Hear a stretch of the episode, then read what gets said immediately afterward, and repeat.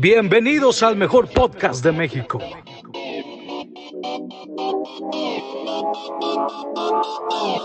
Ay, mira, tú cállate, cállate, cállate, cállate, cállate, cállate, cállate. Discrepo el podcast, el podcast entre amigos. Ay, mira, tú cállate. Hola, buenas tardes a todos mis podcasteros. Bienvenidos a este nuevo programa de Discrepo, el podcast, el podcast entre amigos. El día de hoy tengo una invitadaza de honor. Les va a encantar el tema que traemos el día de hoy para ustedes. Y es nada más nada menos que el tema del enneagrama. Entonces, ahorita se encuentra conmigo Lupe Naredo. ¿Cómo estás? Hola, ¿cómo estás? Yo estoy padrísimo, bien emocionada de que estés aquí el día de hoy con nosotros. No, yo estoy más feliz de que, de que me hayas invitado. Me encantó desde el mensaje que mandaste. Fue así como que, ¡yay! ¡Qué emoción! Sí, padrísimo, me encantó, me encantó. Sí, la verdad es que creo que va a estar bien interesante. Ahorita, de hecho, nos aventamos, podcasteros, para los que nos están escuchando, nos aventamos una plática amazing. O sea, yo creo que nos podríamos quedar hablando muchísimas horas más. Este, y bien interesante descubrir todo lo que me compartiste hace rato, este, que yo creo que si a mí me encantó, a ustedes más. Si han leído todo ese tipo de cosas, si les gusta la psicología, la espiritualidad, el misticismo, todo, en general la antropología, este, sociología, todos estos este, temas tan interesantes, este les va a encantar. ¿Qué te parece si nos cuentas un poco sobre tu experiencia? ¿Cómo empezó todo esto? Bueno, yo empiezo más o menos, te platicaba, que por el 2009, 2010, por ahí, este, yo, yo soy arquitecta de profesión, me, me titulo en el 94. Y, este, y pues me dedico a la arquitectura y a la construcción, diseño, di clases en el TEC mucho tiempo, de un chorro de materias, a todo le entraba. Uh -huh. Y después yo caigo en una crisis personal fuertísima, como un biochoque muy fuerte, eh, y doy con enneagrama, pero por churro, porque yo voy a estudiar literatura, no se abre el grupo, y me dicen, ay, no, pero métete a esto, te va a encantar, es a la misma hora, no sé qué, yo creo que la señorita me ve muy desesperada de tomar alguna clase. Ajá. Y este, entro, llego y todo el mundo empieza a hablar de sus problemas, y yo dije, madre, ¿a qué entré? O sea, esto es una terapia grupal. O sea, me tengo que salir de aquí porque no me gusta platicar de mis cosas.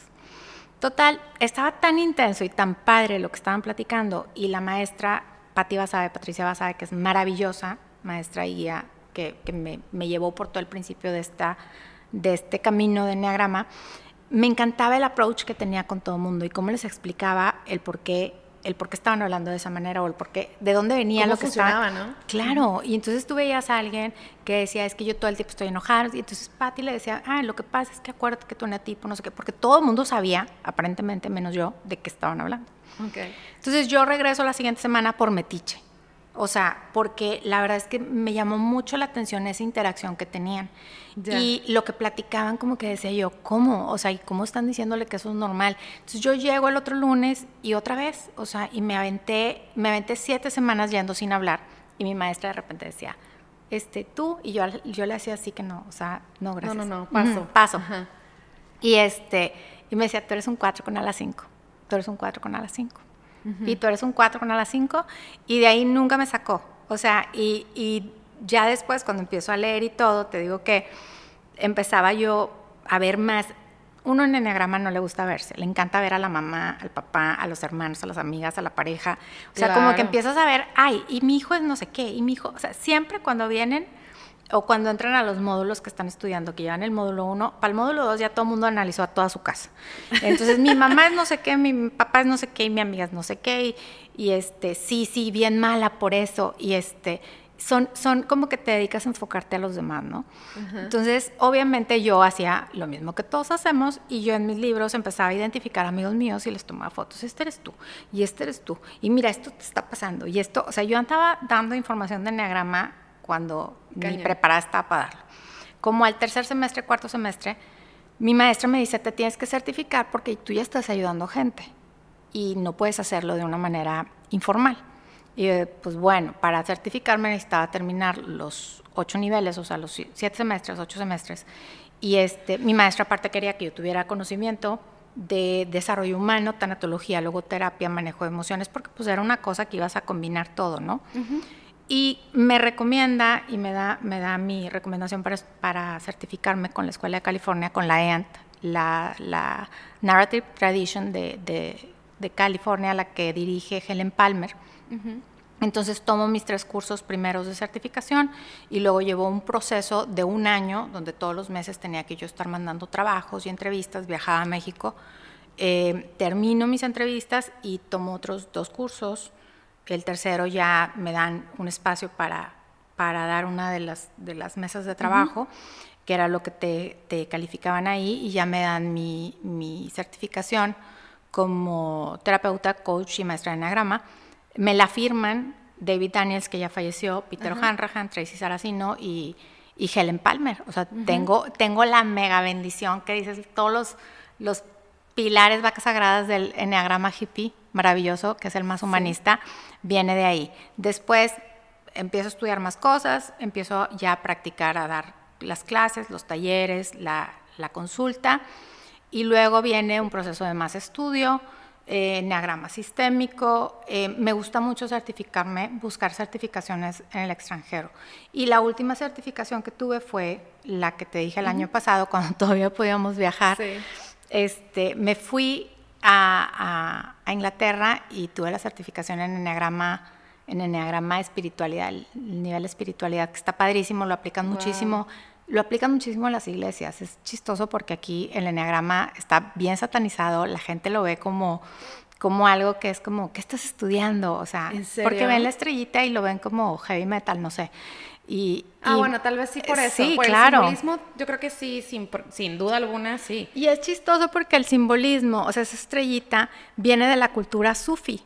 O sea, estás hablando de hace miles de años. Ellos tienen esa piedra con la estrella y ellos hablaban de las nueve debilidades del hombre y las nueve debilidades de, lo, de, Dios, las nueve debilidades de Dios. Y luego viene un sacerdote, que es el que encuentra la piedra, y dice, ah, no, como de Dios? No, no pueden ser de Dios, van a ser las nueve debilidades del hombre, y se lo trae a la iglesia, que es como que donde inicia el enneagrama. Cuando lo traen a la iglesia, le quitan el miedo, porque pues, la evangelización y todo se hacía a través del miedo y así. Y, este, y entonces se quedan como los pecados capitales. Y después los filósofos rusos lo agarran y dicen, oye, esto está bien interesante. Lo agarran y se lo traen a la, a la filosofía y lo aplican más hacia el comportamiento humano, hacia la sociología, y le reintegran los que le habían quitado, los nueve, los nueve neatipos los dejan ahí, y le hablan las nueve habilidades del hombre o los nueve diferentes este, como comportamientos que puede tener el hombre, y ahí es donde surge Francisco Naranjo, que es chileno, que se lo trae a América Latina y que lo aplica hacia la psiquiatría, más hacia el psicoanálisis. Lo empata con los arquetipos de Jung, lo empieza a usar más clínicamente, empieza a desarrollar toda esta teoría de neatipos, pero son, es muy rudo, o sea, su lenguaje es como muy, muy, el eneatipo 1 es así, así, así, oye, ¿y si pasa esto? No, es así, así, así, así, o sea, son como muy... Muy cuadradito. Muy inflexible, o sea, es muy, yo lo digo que es como muy rudo, porque si tú compras, siempre cuando doy los módulos les doy bibliografía para que ustedes sepan más y, puedan leer de otros autores. Eh, sus libros parecen Biblias, o sea, es una cosa gordita, todos los libros, y eh, por ejemplo, el enatipo 3 tiene una Biblia de esas. Bueno, o sea, cuando es un enatipo 3, yo les digo, es que hasta que no tengas la piel bien curtida y hayas hecho las paces contigo, no te compres ese libro o sea, ese no es para gente delicada porque lo empiezas a leer. Está bien. No, la gente que es bien ruda, pues lo empieza a leer y llora, porque te hablan de tu mamá, te hablan de tu papá, te hablan de los conflictos que pudiste haber tenido de chica. Entonces te resurge y te remueve. O sea, haz de cuenta que llega Maricondo y se te mete a arreglar tus emociones, tus gavetas emocionales y empieza la sacadera de cosas y obviamente mueve mucho. Es muy, no es, no es, no es, no es amable es más clínico, más, más académico, más serio. No, no, que no sean serios los de California. Y los hippies, yo digo que son hippies porque es la época y, es, y, son de verdad, son lo máximo, yo los amo. Esa escuela de la tradición narrativa para mí es lo máximo porque el, el darse el tiempo de confiar, o sea, el confiar la información a lo que me dice la gente, a yo escucharte, y el ver que tengo un eneatipo 6 y otro eneatipo 6 y que son completamente diferentes, y entonces déjame ver por qué.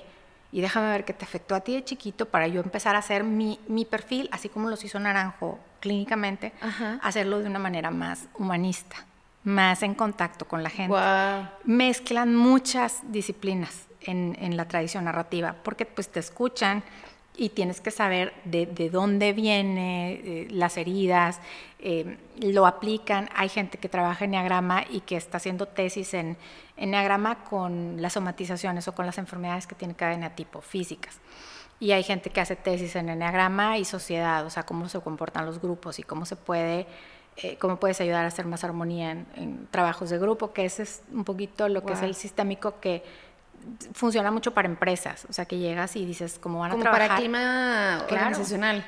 100%, o sea, ¿quién puedo poner de este lado? ¿A quién puedo poner en este puesto?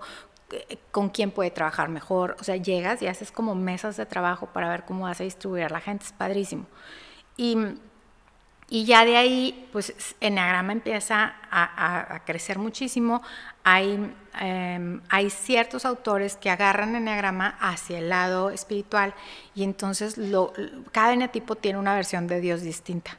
Para cada eneatipo existe un Dios diferente. Ese es como el último nivel que te explota la cabeza. Wow, sí, pues es que está cañón. O Es- sea, es, es un, es, un, es un trip padrísimo cuando empiezas de lo ligerito, que es tipo eh, el saber, son nueve eneatipos, el saber si eres cerebral, visceral o emocional, el saber en qué triángulo te mueves, tus alas, dónde te integras y te desintegras, como que lo básico de cómo funciona la bolita.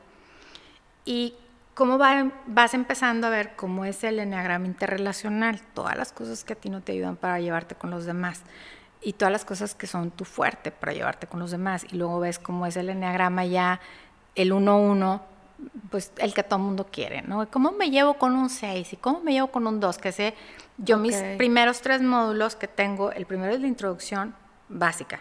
Es más, yo empiezo a dar el 2 y veo el 1 y siento que no estoy dando nada, porque el 2 es todas las sombras. Y el 3 es, es 100% el, el interrelacional pareja o Ok. hijos, o sea, relación enatipo con enatipo. Se hace como una matriz para ver cómo se lleva el uno con el 1, el 1 con el 2, el 1 con el 3, que eso es lo que yo siento que la gente hasta ese nivel le gusta mucho llegar. Ya irte a sistémico, ya irte a espiritualidad, ya irte, ya son palabras mayores. O sea, ya no a todo mundo le gusta adentrarse más o meterse más a, a estudiar. Más que a los nerdos como, como los cuatro y los cinco sí nos encanta, sí nos encanta. Este, después de estudiar, pues te digo que me dedico a eso y para mí ha sido un cambio de filosofía de vida radical, pero completamente. Em, en mi vida personal, en mi vida profesional, todavía cogeo, pues soy una cuatro, no tengo disciplina, trabajo mucho en eso. Y este, como tengo el ala 5 dominante, lucho mucho con, con la parte de, de lo público. O Claro. sea, de tener una página abierta, de, de pues he subido fotos, como me dicen, pues para que sepa la gente Que pues, hay una persona, que- sí. sí, claro, o sea, hay, creo que hay tres fotos mías ahí en la página, que sepan que existo, que, que ahí estoy, de repente en las stories sí subo más fotos mías, porque sobre todo cuando doy los módulos, porque mucha risa con todo el mundo, las Sí. caras que, le que hago de, de que me preguntan las cosas, y este, me gusta mucho mantenerlo así como una herramienta, te decía, no como una plataforma para el estrellato, sino como una herramienta, Herramienta. de trabajo que me facilita a mí el que tú cuando llegues a consulta ya tengas información o cuando estés ya sepas qué eneatipo eres, vas y te asomas y ya llegas y me dices, oye, vi esto, vi esto, vi esto, vi esto, explícame qué rollo. Y avanzamos más. Eh, de cómo se lleva una consultas de enneagrama, o sea, yo voy a enneagrama, siempre me preguntan, ¿cuántas sesiones son? ¿Cómo es? Lo primero es hacerte un typing, ver qué eneatipo eres y explicártelo. Explicarte tus alas, en qué triángulo te mueves, eh, dónde te integras y te desintegras y sobre todo ver tu deseo básico, tu miedo básico, la palabra perdida de la infancia, que es como algo que nos falta escuchar de chiquitos, que es lo que a final de cuentas nos, pro- los- nos programa, nos, nos, nos sí, hace- como que de ahí Claro. parte todo lo que, lo que va a pasar contigo. Si vas a de ser los una 0 a los forma u 7 otra. años.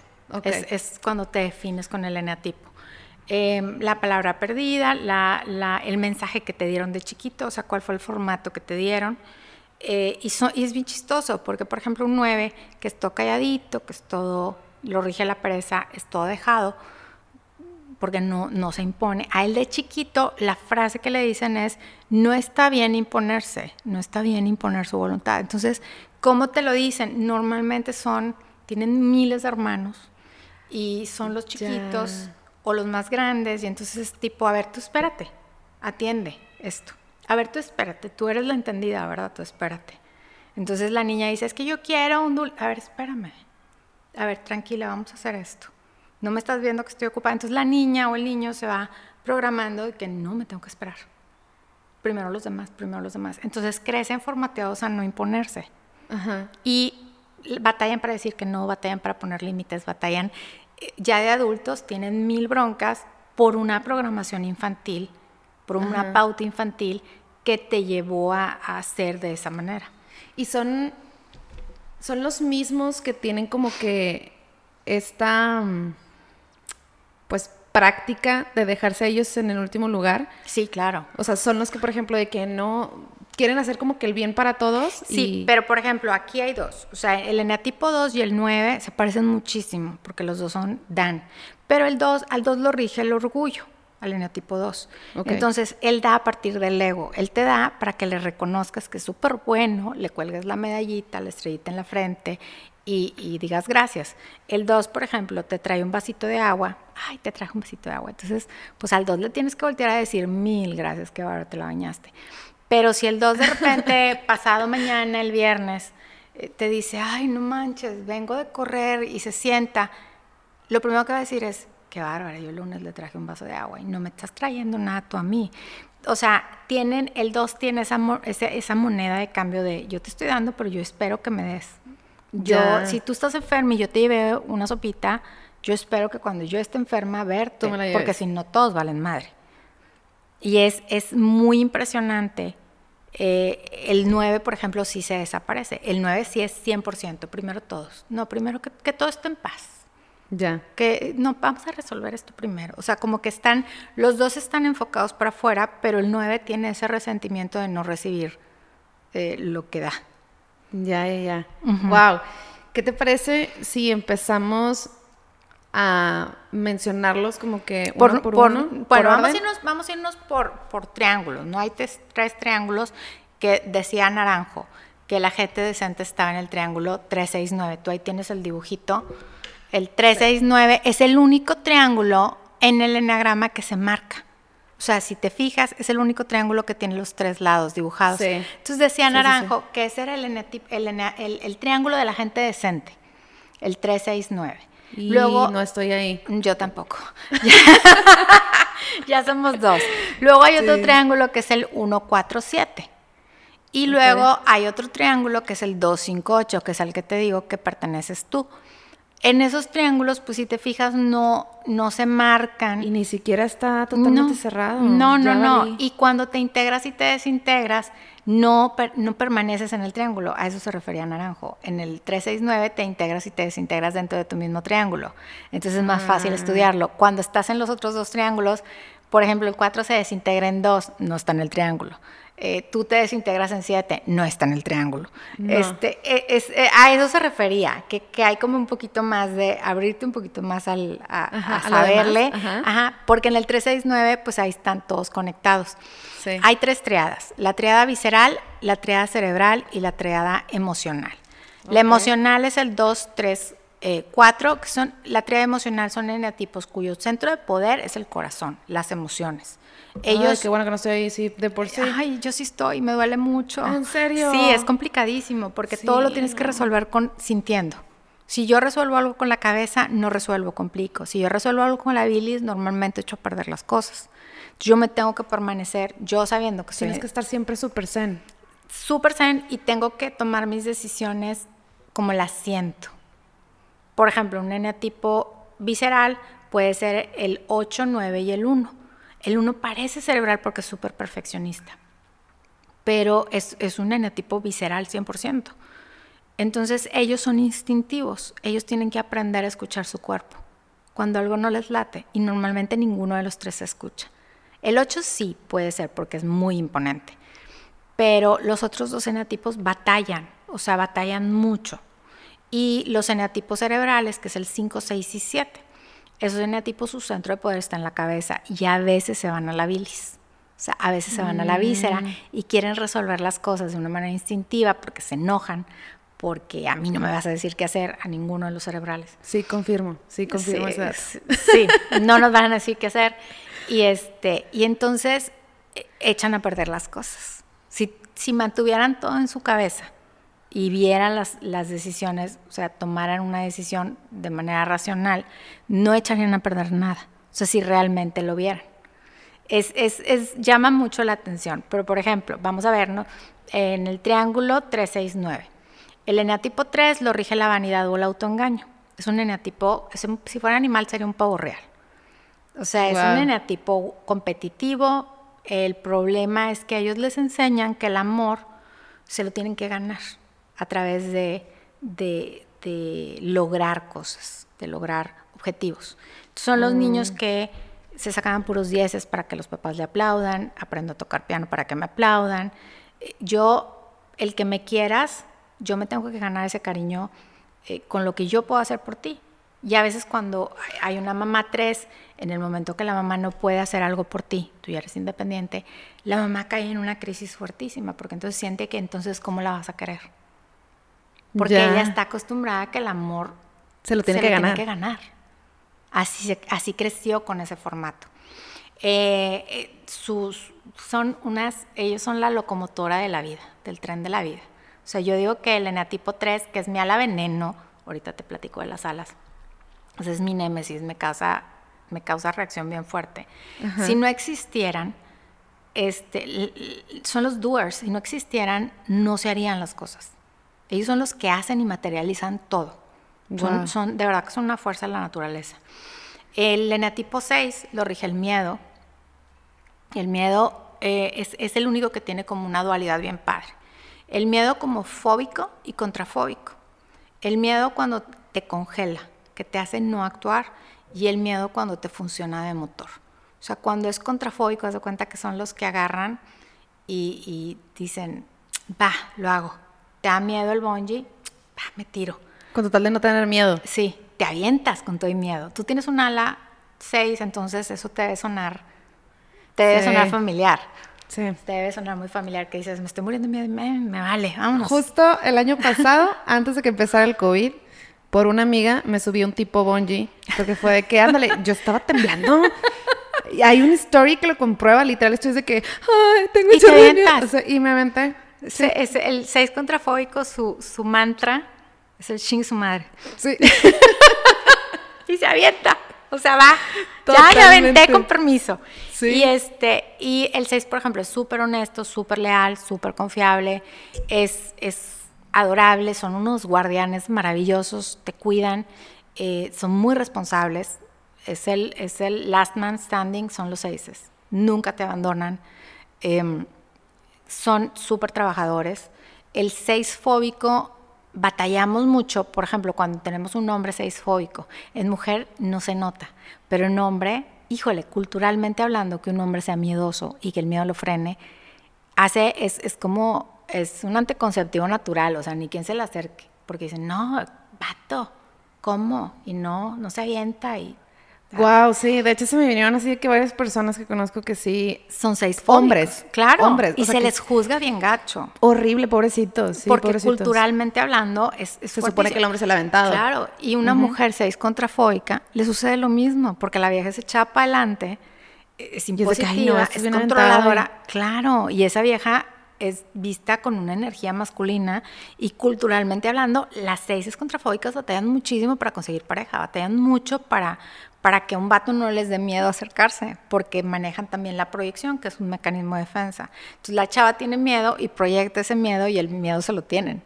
Es, es- la proyección es algo así como muy, cuando, cuando ves más eh, los memes y todo, yo me burlo mucho de eso, porque es el mecanismo de defensa más sonso que existe, porque yo tengo miedo de algo y lo proyecto y resulta que es al revés. O sea, hago que me lo tengan. Y eso es así con todos en general. Con o sea, todos por los ahí- seis contrafóbicos.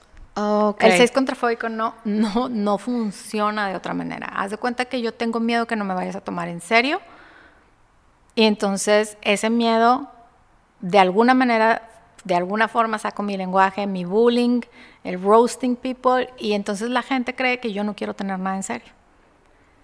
Y, Ya, y- y- y el miedo que yo tenía de que no me vieras en serio, lo, lo, lo- lo apliqué a la inversa y entonces tú tienes miedo que yo no te voy a tomar en serio. Es más, tú juras que no te voy a tomar en serio. Entonces el 6 contrafóbico con el miedo en la contrafobia a nivel femenino, porque los roles también importan muchísimo, Muchísimo. culturalmente hablando. Es 3, 6 y el 9. Al 9 lo rige la pereza. Es la mamá del enneagrama. Es toda linda, cariñosa. Este, Bridget Jones, la película, Sí. ella es una 9. A todo dice que sí. Este, termina desgastada, drenada, cansada. Nunca se enoja. Es, es rarísimo que se enoje un 9. Pero donde hace enojar un 9, o sea, es pe- córrele pecho tierra. O sea, se, apare, se les aparece el chamuco ahí. O sea, es una cosa impresionante. Y el 9 te da, te da y te da y te da y te da. Y nunca se cansa de darte y nunca voltea a ver qué necesita. Entonces, si hay un momento más, o sea, pasa mucho tiempo, pero hay un momento de crisis o de insatisfacción personal en donde pueden caer en una depresión por no sentirse eh, indispensables en la vida del otro. Al 9 se le, se le formatea chiquito para no imponerse. y, este, y ellos, por ejemplo, la frase perdida de su infancia, algo que no escucharon nunca, es, eres indispensable en mi vida. Entonces buscan, crecen buscando esa frase, crecen, crecen orientándose hacia la gente que los hace sentir bienvenidos, que los hace sentir incluidos, que los hace sentir que existen Claro. se van mucho con esa gente, sea tóxica o no tóxica. Si alguien los hace sentir indispensables, se van a ir con esa persona. Y es, es bien importante, se convierten en la extensión de la pareja. Si un 9 anda con un darks, a las dos semanas va a andar vestida de negro, eh, va a andar con el delineador, la uña negra, o sea, se convierte en una extensión. Si anda con un fresa, va a andar con la papa en la boca, si anda con un nerd, va a andar, no sé, o sea, o anda con alguien Es que... un camaleón, básicamente. Es un camaleón, bueno, pero el, 9, el, el, el 3 es un camaleón porque se adapta al medio. El 3 es el que tiene máscaras. Y el 9 simplemente. El 9 es- se convierte. se convierte. Sí, se convierte, o sea, vuelve una extensión de la otra persona. Se mimetiza con el otro. El 3 actúa como el otro. Y en la noche se quita la máscara. Y de repente hay Sí. un punto en el que ellos ya no saben ni qué son. O sea, de tanta máscara que se están poniendo, el 3. Y el 9, te digo que es, lo rige la pereza, posterga mucho su toma de decisiones. eh, son muy pasivos, muy lentos. Desesperan mucho a la gente que se mueve más rápido, que quiere resolver rápido. Eh, en ese triángulo, pues obviamente es- el emocional sería el 3, el visceral es el 9 y el, y el No manches. cerebral es el tengo- 6. Mi mejor amiga es ese triángulo. Si me estás escuchando, ese eres tú. Te quiero mucho. El, el segundo triángulo es el 147, que ese es al que, el que, el que yo pertenezco, yo soy 4. El 4 es, bueno, voy a empezar con el 1, porque no quiero hablar del 4. El 1 es un eneatipo visceral, es un eneatipo perfeccionista, es un eneatipo que no se perdona los errores eh, y que se fija en los errores de los demás. Normalmente tienen TOC o tienen OCD. eh, les, les tienen, es, son de un organizado y de un, este, tienen un nivel de, de Perfeccionismo. No, no, no te puedo explicar, son- una cosa maravillosa. Son maestros. Eh, ellos parten de creer en la gente, se rigen por valores universales, no sociales, no políticos, no Universal. religiosos, no morales, se rigen por valores universales, o sea, leyes de vida. Ok. Y son súper determinantes, o sea, súper determinados y súper determinantes en sus decisiones, o sea, no son mucho de negociar, porque cuando toman la decisión ya hicieron consenso, ya, ya, ya tienen todas las, las, la información que necesitan para emitir un juicio. Eh, pero sí son, son intachables para señalar errores. O sea, es una cosa, es, es, eh, no perdonan, ni se perdonan. Entonces ahí es donde cae un poquito lo Wow. que batalla el, el eneatipo 1. Es un eneatipo visceral, lo rige la ira. El eneatipo 4 lo rige la envidia y todos los cuatro van a decir, pero yo no soy envidioso. Y, y sí somos un poquito. Esa, esa, esa atención, no ponerla toda nuestra atención en lo que no tenemos o en lo que no nos dan, en el hueco. Eh, es súper peligroso por ejemplo, con las parejas y con los hijos, o sea, ya cuando tenemos una familia, porque entonces la pareja nunca se va a sentir suficiente, porque nuestra atención siempre va a estar en lo que no nos da, no en lo que sí tenemos, en lo que sí nos da. Entonces tienes al hombre o a la chava que es tipo toda linda, todo bueno, este, pero fíjate que es malísimo con las fechas. Qué bárbaro, desobligado. No, hombre, no le importo. No se acordó del aniversario ni del cumpleaños. No le importa nada, no me quiere. Pero no estoy viendo todo lo que sí hace por mí o todo lo que sí tengo de él. Me enfoco y me aferro a lo que falta. Y eso sucede en todos los campos, profesional, eh, personal, eh, emocional, social, todo. O sea, es como, es, es una compulsión. Cuando les digo que son compulsiones, son cosas que haces sin darte cuenta que lo haces, lo haces en automático. al 4 em, es, es, un enatipo que es muy intenso, en caricatura dicen que es este, ¿cómo se llama? Maléfica. Wow. Es, como tu spirit animal, claro, es súper intenso, este, pero Maléfica era buena. Súper. Tenía corazón de pollo. Luego ya nos enseñaron la historia. Y dices, ay, cotiti. Bueno, es un 4 claro que te da miedo y dices, ay, no manches, me va, esta me va a, convertir, me va a convertir en rana, no sé. Y, este, y resulta que es un, es un corazón de pollo y se rompe contigo y llora contigo y todo. Pero el 4 así es. Cuando el 4 tiene a la 5 es bohemio. Cuando el 4 tiene a la 3 es vedette. Entonces tú puedes. Haz de cuenta Niurka. Haz de cuenta, pero Niurka tiene, bueno, sí, porque sí es bien súper tóxica. Pero a mí, a mí Niurka me gustaría más como una 3, porque tiene el ala 2, sí, claro, Pavo Real, y el ala 2 dramática y el ala 4, este, María Calas, o sea, claro, tiene las dos cosas. La ubicaría yo más como 3, pero, pero claro, o sea, tiene que ver con, con esa triada emocional y con una de las alas que tiene el, 4. Cuando el 4, cuando tú ves dos 4, el 4 con ala 5 y el 4 con ala 3, no puedes creer que sean el mismo eneatipo. Porque el 4 con ala 3 es grosero, es altanero, es agresivo, es petulante, es este su envidia es difíciles. Súper, porque, porque el 3, imagínate, con el ala 3 dominante, que es la competitiva, o sea, todo el tiempo se está comprando y todo el tiempo, y aparte te tiene envidia. O sea, está viendo lo que no tiene. Entonces se vuelve un poquito más tóxico.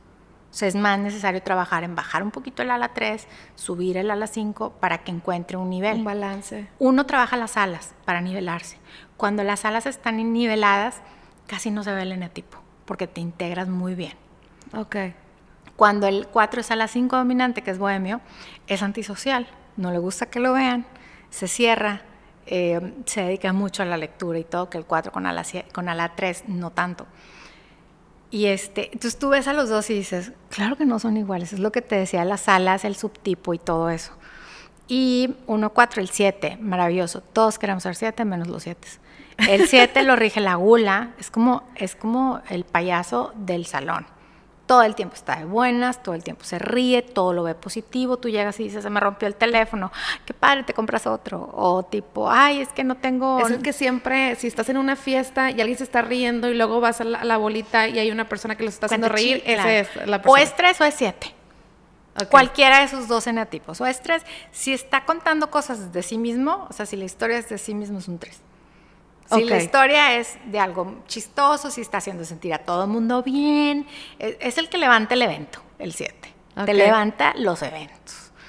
Y es súper buen amigo, le falta un poquito a la empatía, o sea, porque como ellos no pueden tocar el dolor, ni el propio ni el ajeno, em, batallan mucho para lidiar con sus emociones, pues con los de los demás también.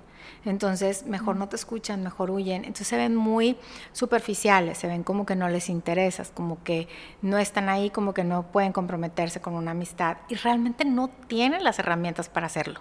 O sea, si no lo trabajan de una manera consciente, no tienen el chip para poder lidiar con una depresión de una amiga y llegas y le cuentas a tu amiga 7, es que esto y esto y esto y estás llorando, una de dos, le, si le llevas la misma historia dos veces, la segunda te la va a rayar y te va a decir, ay, no manches, o sea, es el mismo que me estabas contando la vez pasada, no me cuentes más. O sea, son muy crueles, muy duras para hablar. Eh, es un eneatipo cerebral, parece visceral por lo, por lo, porque es un chivo en cristalería. Es el, es el chivo en la cristalería de la vida. Y este, parece visceral, pero es cerebral. Entonces, ellos, por ejemplo, su mecanismo de defensa es la racionalización. todo asumen, todo imaginan, leen entre letras, eh, tienen un guion escrito. Si no me habló, ellos ya tienen la historia de por qué no me habló. Si me habló, ya tienen la historia de por qué me habló. Si me dijo esto, si no me dijo esto. O sea, se hacen muy cañones mentalmente hablando. El 6 también es muy conspiranoico. Pero el 7, por ejemplo, esa alita 6 le pesa a veces mucho y duda de la gente.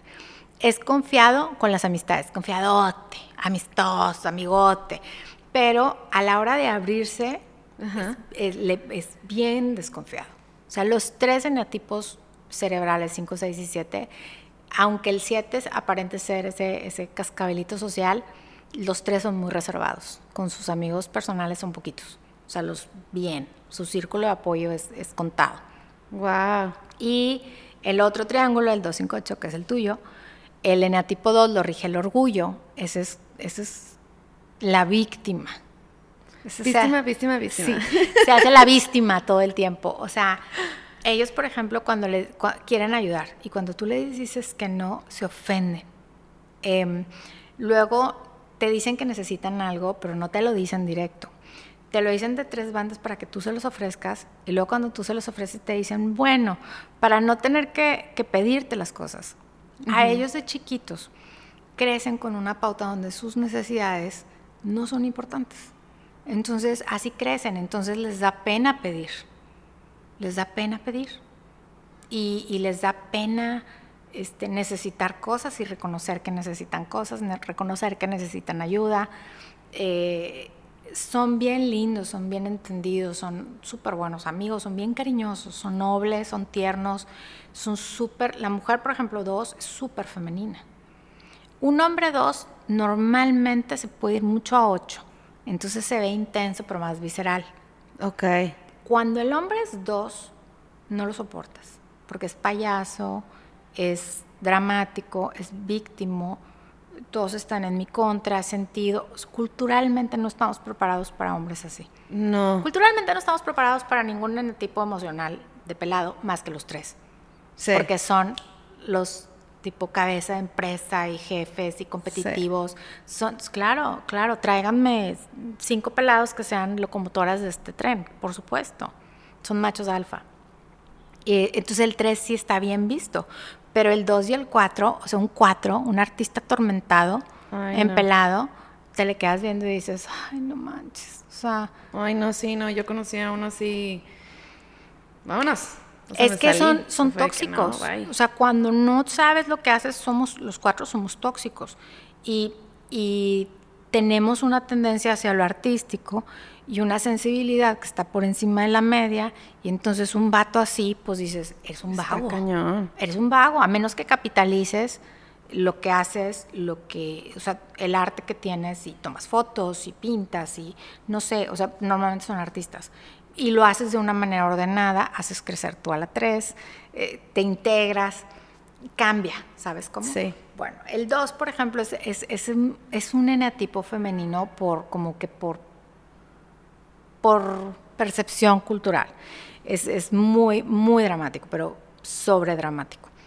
Eh, el eneatipo, el 5, es, es un eneatipo cerebral, eh, lo rige la avaricia, es como muy soberbio, muy, muy cerrado. El- tienen su nono square que te Sí. platicaba, su, su área personal De, muy este es mi marcada. círculo, no te me No te acerques. metas. No, y está bien cañón porque ahorita que me dices que, o sea, los cinco son personas que son como mi espacio personal. En mi antiguo trabajo ya sabían que a mí no me saludaban de beso porque había varias personas de ese trabajo que todos los días era buenos días, buenos días, buenos días, buenos días", y así se iban saludando. Y yo era de que una vez llegué al grado de, güey, te quiero mucho, pero no me saludes de beso, güey. No me saludes. O sea, beso, de que favor. no me Claro. saludes, por favor. O sea, Sí. soy yo. No me gusta que... me- me- Que, que entren a mi nono square. Ajá, a mí no, no square. O sea, de que por favor no lo hagas. O, por ejemplo, mi hermano chiquito es mucho de estarme abrazando y dice que "Ay, ya. Sí, O sea, pero que te aguantas. Te sí. puedo apostar que te aguantas con tu hermano porque es parte de tu clan. sí, la Entonces, mayoría de eh, las veces sí. Pero sí soy mucho de ahora, no me estoy tocando. Sí, pero sí es, es, es- ese espacio personal, si, si como cinco no lo abres tú, o sea, si no viene de ti el abrirlo, es imposible entrar en él. Son son súper intelectuales, les gusta almacenar. Cuando dices avaricia, luego se interpreta como que, ay, son bien envidiosos y no dan nada. No, no se trata de eso, se trata avaricia como tengo que tener los mayores conocimientos, los mayores recursos, todo para yo ser suficiente. O sea, para ser autosuficiente, para no necesitar a nadie. No son personas, o sea, la personalidad del eneatipo 5 se oye muy fuerte. No necesitan amigos, no necesitan pareja, no necesitan familia. Ellos pueden vivir solos. O sea, la cuarentena de ellos son uno mismo. Súper, sí, confirmo. Sí, y, y cuesta mucho trabajo para la familia entenderlo. O sea, que no nos necesitan. El decir, pues no ocupan de tenernos allá todos encima, enchiclados. Es más, necesitan su área y su espacio de, de De estar retirarse, solos. claro, para recargarse, porque ocupan ese espacio de soledad para recargarse, para meditar que hicieron, para, o sea, tienen ellos, por ejemplo, la introspección es algo que se les da, es un superpoder. Ellos leen a la gente, analizan a la gente, eh, todo el trabajo lo tienen, tienen conversaciones con ellos solos. Están hablando con ellos todo el día. ay, qué- y luego el, el eneatipo 5 te da fun facts, siempre. Estás platicando y te dice, tú sabías que la pantalla del teléfono, no sé qué, no sé qué, no sé qué. Sí. Tú sabías que este No, dispositivo... ya definitivamente el 5 me rige y los de Claro. la- sí, 2 Son- y 8 son, son- mis tu, tu triángulo. sí. Y nos pasamos al enatipo 8 que lo rige la lujuria. Y aquí es donde todas las señoras gritan. ¡Ah! ¿Cómo? No, sí, Qué sexual, no. mijita. No, no es eso, no es lujuria como sexo. Y se los digo y se los repito, pero siempre que digo la lujuria, ¡ah! van a hablar de ¿Cómo? sexo. No, Sí, no. no es de sexo. Lujuria quiere decir que las emociones son tan intensas. Eres visceral cuando eres 8. Es tan intensa la emoción que te ciega de todo lo demás. Estás tan feliz que no ves si te estás llevando a alguien de encuentro con tu felicidad. Estás tan enojado que te llevas a todos. O sea, no ves, no mides la- la- lo colateral. Sí. Eh, Tienes una visión de, de bloque a lo que vas y no te das cuenta si te llevas de encuentro a alguien. El enatipo 8 es súper eh, como figura paterna. Eh, son protectores, son, son súper, tienen una personalidad arrolladora. En la parte negativo, tóxica, son como dictadores, no aceptan opiniones, no aceptan este, que negociaciones. y, este, Por ejemplo, el 6 sigue las reglas, el 6 contrafóbico. El 6 fóbico la sigue. Eh, el 1 la sigue también. El 6 contrafóbico se la, las rompe, las brinca como el 7. El Sí. 8, ellos son la regla. Yo soy la regla. Y fíjate cómo, qué curioso, cómo este, todo va tomando sentido. Porque, por ejemplo, un amigo me dijo, justo esto lo hablé en el episodio pasado, que una vez me dijo, oye, es que tú eres bien condescendiente. Y claro que yo en ese momento me fui al 2, súper víctima, no le dije a nadie, pero me dolió. O sea, me quedé, lloré tres días, porque me dijo condescendiente. A Claro. ese grado. Y te voy a decir una cosa, no te dolió, te humilló. Sí. O sea, yo una vez este, con un 5 que traía, lloraba, mucho, mucho sentimiento, le decía yo, pero estás llorando. O sea, yo soy 4, claro que soy emocional. A veces dicen que soy bien fría, pero no, lo Pero- que pasa es que hago las preguntas. Este, ¿Estás llorando realmente porque te rompió en el corazón o porque te humillaron? Entonces se me queda viendo, pero con aquella cara de defensa de que no estás viendo que te estoy contando mi drama. Y tú me estás diciendo preguntando que esto. sí es ego. Ajá.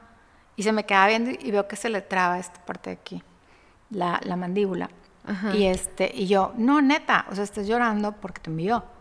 O sea, porque te hizo un lado, porque no te tomó en cuenta. Y de repente re- explota y me dice, sí, es por eso. Porque el eneatipo no es emocional. O sea, su naturaleza no es emocional. El, el- romperse, claro, eventualmente va a tener un... Le rompen el corazón, por supuesto, a todos los eneatipos. Pero e- ese tipo de reacciones no son, no son emocionales, vienen más de tu cabeza, de algo que te dijeron que te ofendió. Sí, del orgullo, literal. Claro, que te ofendió. Y está bien cañón cómo se, se junta con el 8 que me decías, porque pasaron los meses y yo necesitaba esa palabra porque no sé qué iba a escribir a alguien y le pregunté, le dije, oye, ¿te acuerdas de que me dijiste la otra vez que yo era algo? O sea, como que, algo que como que impone, no sé qué, bla, bla. Y me dijo, no, no me acuerdo. Y yo, ah, ya me acordé, condescendiente. Y se empezó a reír y me dice, es que tú no eres condescendiente. Lo que pasa es que no me expliqué bien. O sea, tú eres condescendiente al como tú no estás de acuerdo con la otra persona, lo que haces es de que, ay, bueno, sí, sí, sí, sí, sí, sí, sí, sí, sí, sí, estoy de acuerdo contigo. Le das por su lado, pero porque tú ni siquiera lo quieres escuchar. Porque no te- O sea, porque como cinco. dices, es o de sea, que- no te interesa. Si la no me interesa y la regla soy yo. Si, si la conversación no está sumándome a mi conocimiento y no me está aportando recursos para yo poder almacenar en mi cabeza, ya no te estoy oyendo. Sí.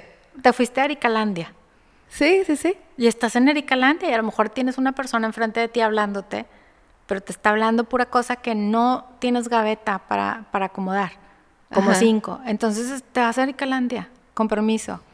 Algo que hacen mucho los cinco también es que compartimentan. Su cabeza se cuenta que es un muro lleno de cajones.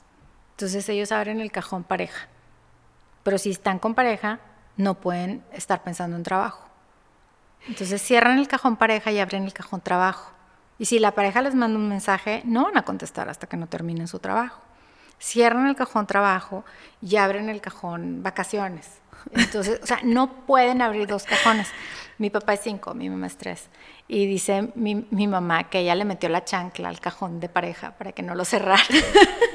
Es así, me dice, no, no, no, yo le metí la chancla a tu papá. Es, es real, porque, Ajá. porque mi papá era así, pero sin enneagrama mi mamá dijo, ah, no, yo desde recién casada le metí la chancla para que no cierre el cajón, o sea, porque sí se desconectaba mi papá de, de la casa. Y este, pero son, compartimentan, se le llama. Esa es como una habilidad que tienen Sí, ellos. literal, me imaginé, me fui a la película de Intensamente. Ah, Así. esa película, esa película para mí es, la puedo ver mil veces y me habla, el, el- Joy es un 7, este, Tristeza es un 4. Sí. Eh, el del miedo, pues obviamente es un 6. la, la verde, ¿cómo se llama? Es una, es una, ella me gusta, es una 3, la que es como adolescente, que está Ay. puberta y que habla así, se hace así el pelo. Ay, sí, pero sí sé quién me dices, ella, no ella, es como, ella es como un 3, como un Ok. 3. Y, este, y obviamente el rojo podría ser entre un 8 y un 1, me gusta más el 8.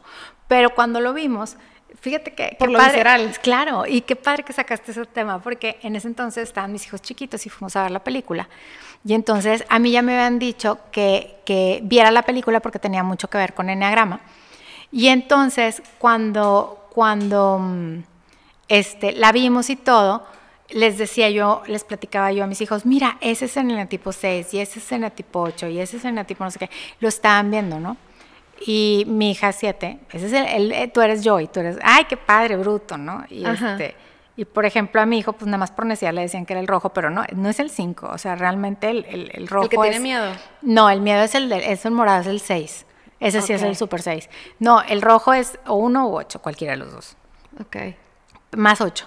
Pero este, cuando, cuando salimos de la, de, la, de la sala de cine, le dice, me dice mi hijo chiquito, estaba peque, me dice, oye mamá, ¿y tú qué haces en consulta? O sea, como que ya vimos la película, vimos Y las ya le empezó a emociones. como- Oye, ¿y tú qué haces en la consulta? Y le dice a mi hija, les pateé al payaso. Les pateé, me dio tanta risa porque fue una conversación de ellos. O sea, me la preguntó a mí y yo no sé qué venía agarrando mi bolsa o algo. Mamá, ¿y tú qué haces en consulta? Y mi hija, pues ella toda propia, le dijo, les pateé al payaso. Entonces me da risa porque sí, o sea, sí. ¿Sí? Vas a que te pateen tu payaso, a que te saquen enneagrama, entras por la herida. Entonces, la segunda sesión de enneagrama, la primera que te que es el typing y la explicación de tu eneatipo, la segunda sesión es una meditación, que es como una regresión guiada, que te lleva al punto donde tú te rompes en tu infancia para hacer ese eneatipo. Ay, qué Entonces, fuerte. Sale tu Todos salen llorando, ¿no?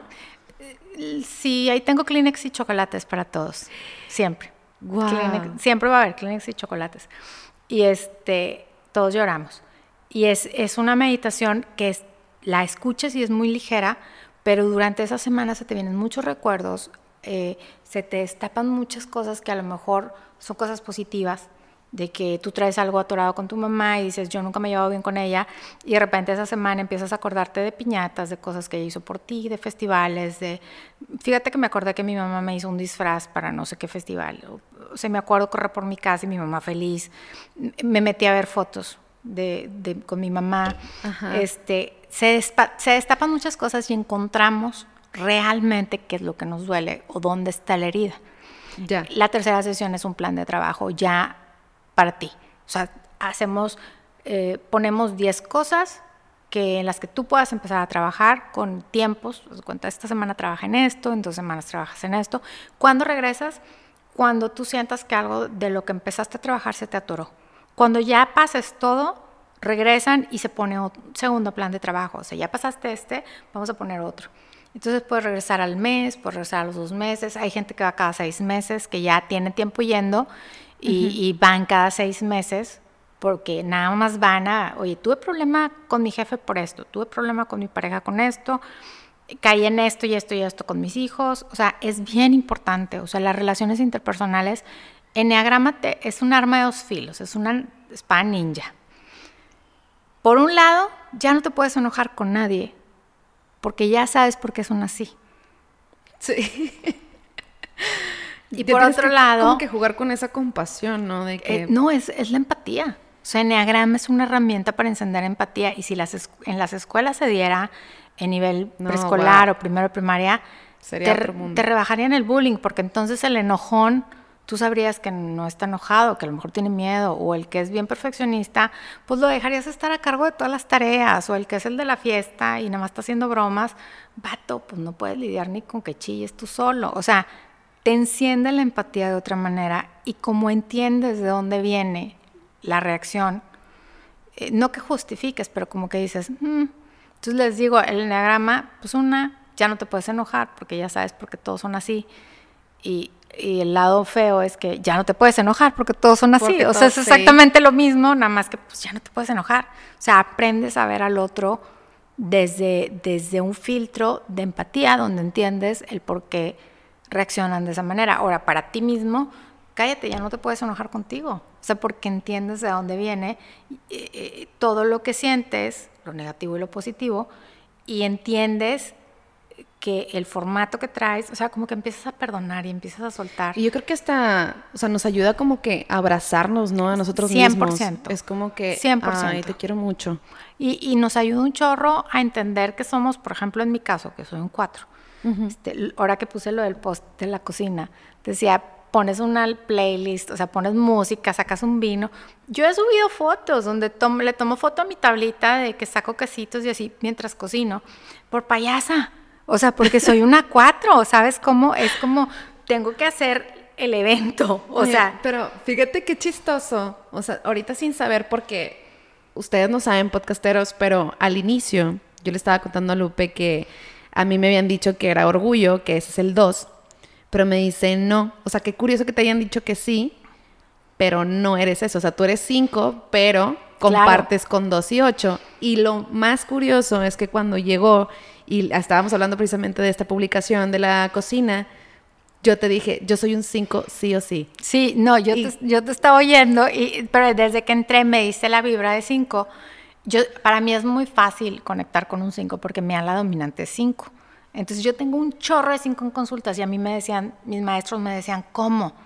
Y yo, sí, es que van muchos 5 a platicar conmigo y me decían, ¿cómo? O sea, no, ¿sabes cómo? No es normal.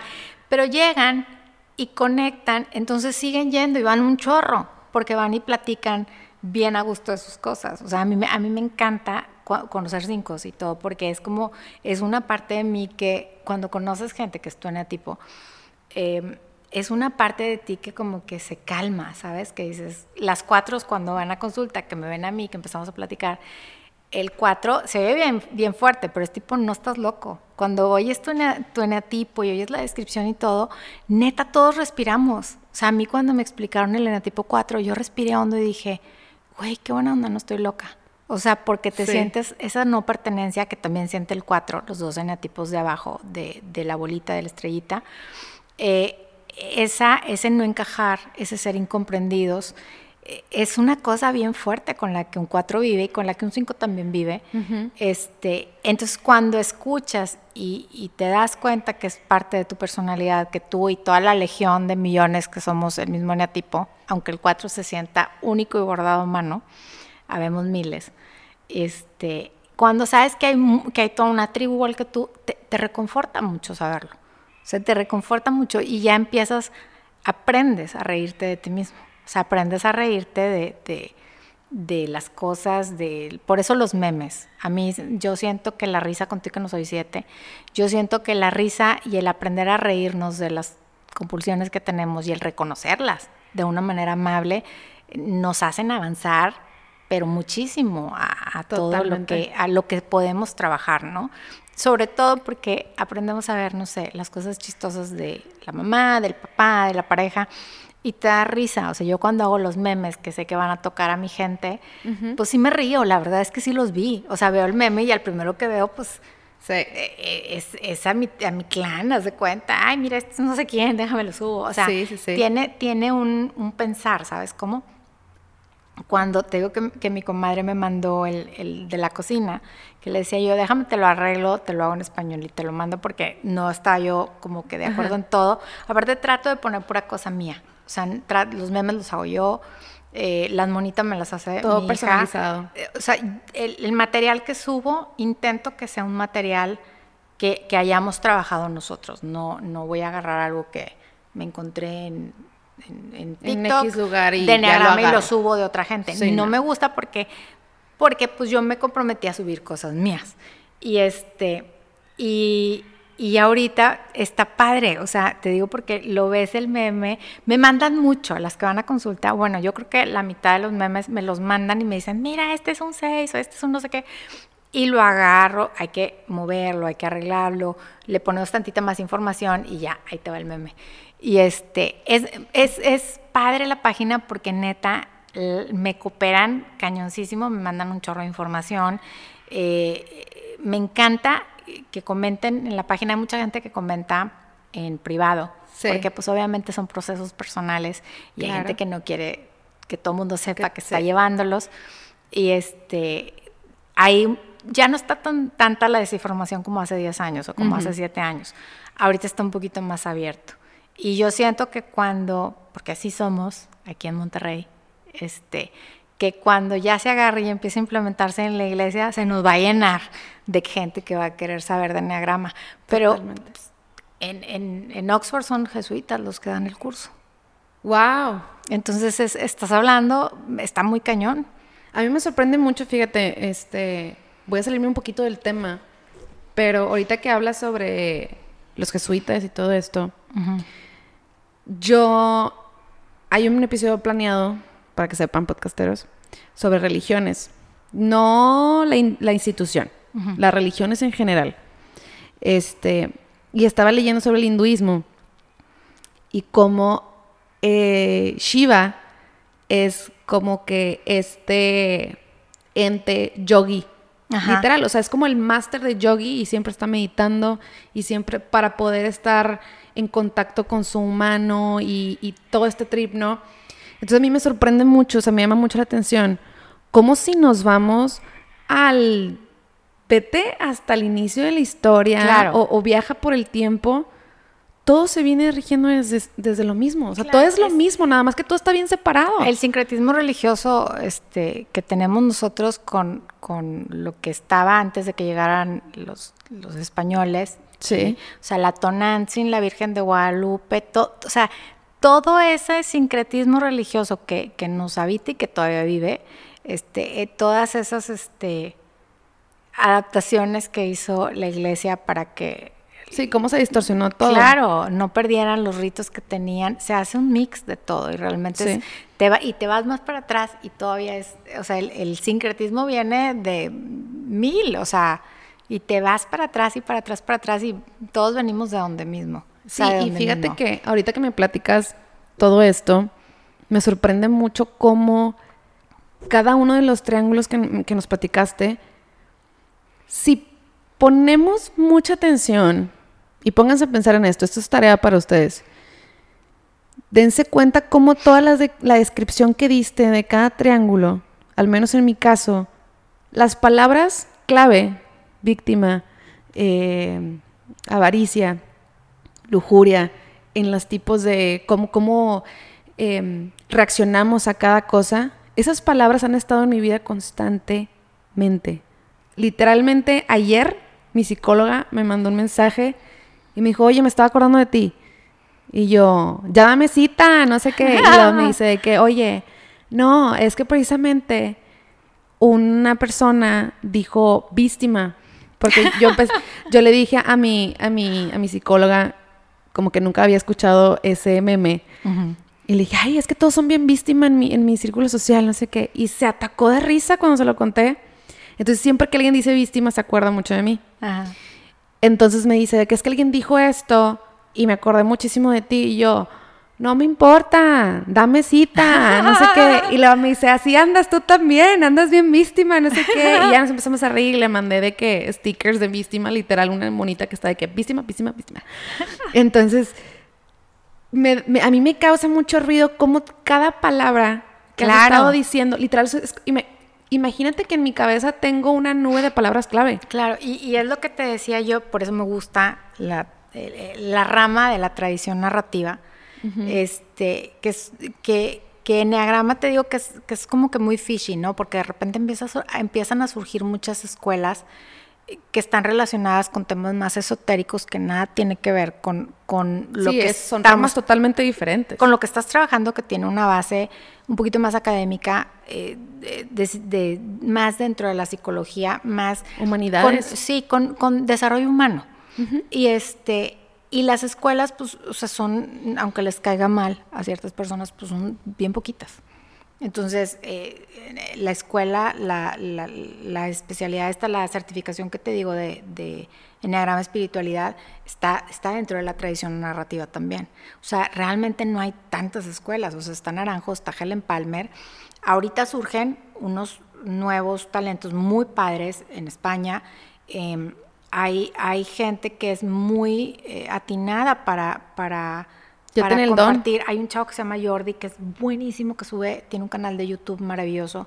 Este, él comparte las características de, de los eneatipos de una manera, pero a mí me encanta porque lo hace muy coloquial, muy sencillo, muy fácil, no te lo hace ver como una ciencia Tan complicado. oculta, no, para nada. Y es lo que te decía, o sea, entre más acceso tengas a esa información, más puedes como que el embudo se hace más chiquito y de repente sales tú, o sea, sale tu esqueleto de cómo eres. Impresiona muchísimo saber que el ser humano, la humanidad, se puede impactar en nueve diferentes eneatipos. Claro, cada eneatipo tiene su ala dominante, está integrado o no integrado, tiene un subtipo, se mueve dentro de un triángulo. Entonces, al tú ya saber la base, que es como la introducción a Enneagrama, híjole, se te destapan mil puertas cosas. para entender, como dices tú, el decir, híjole, me muevo en este triángulo, me muevo, en- hago esto. O sea, a mí me cuesta mucho, yo me integro en uno. Yo soy cuatro, se integra en uno. Y se desintegra en, en víctima, en dos.